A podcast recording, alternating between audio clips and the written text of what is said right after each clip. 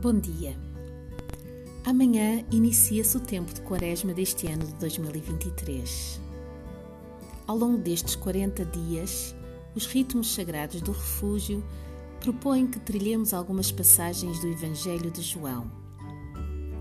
Um livro repleto de camadas de significados mais profundos que convidam à reflexão, mas também um livro temporal e tematicamente enquadrado pela Páscoa.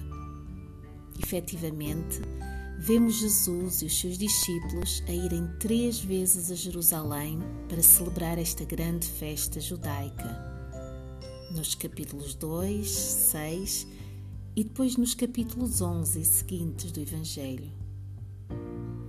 Tal como eles, também nós vamos fazer esta caminhada orante até à Páscoa, meditando no texto das Escrituras e procurando escutar a voz do Senhor que sempre nos acompanhará através do seu Espírito. Como em anos anteriores, praticaremos de segunda a sábado a Lectio Divina, ou seja, a cada dia leremos um trecho bíblico do Evangelho. Meditaremos sobre o seu significado para nós, responderemos em oração e, por fim, permaneceremos contemplativamente na presença de Deus.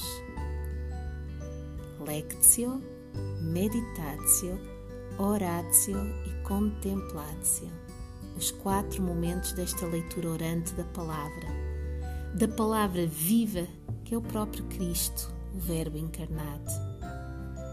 É por Ele, com Ele e para Ele que nós caminhamos, ou nas palavras do grande apóstolo Paulo, nele vivemos e nos movemos e existimos. Ora então, aqui a temos.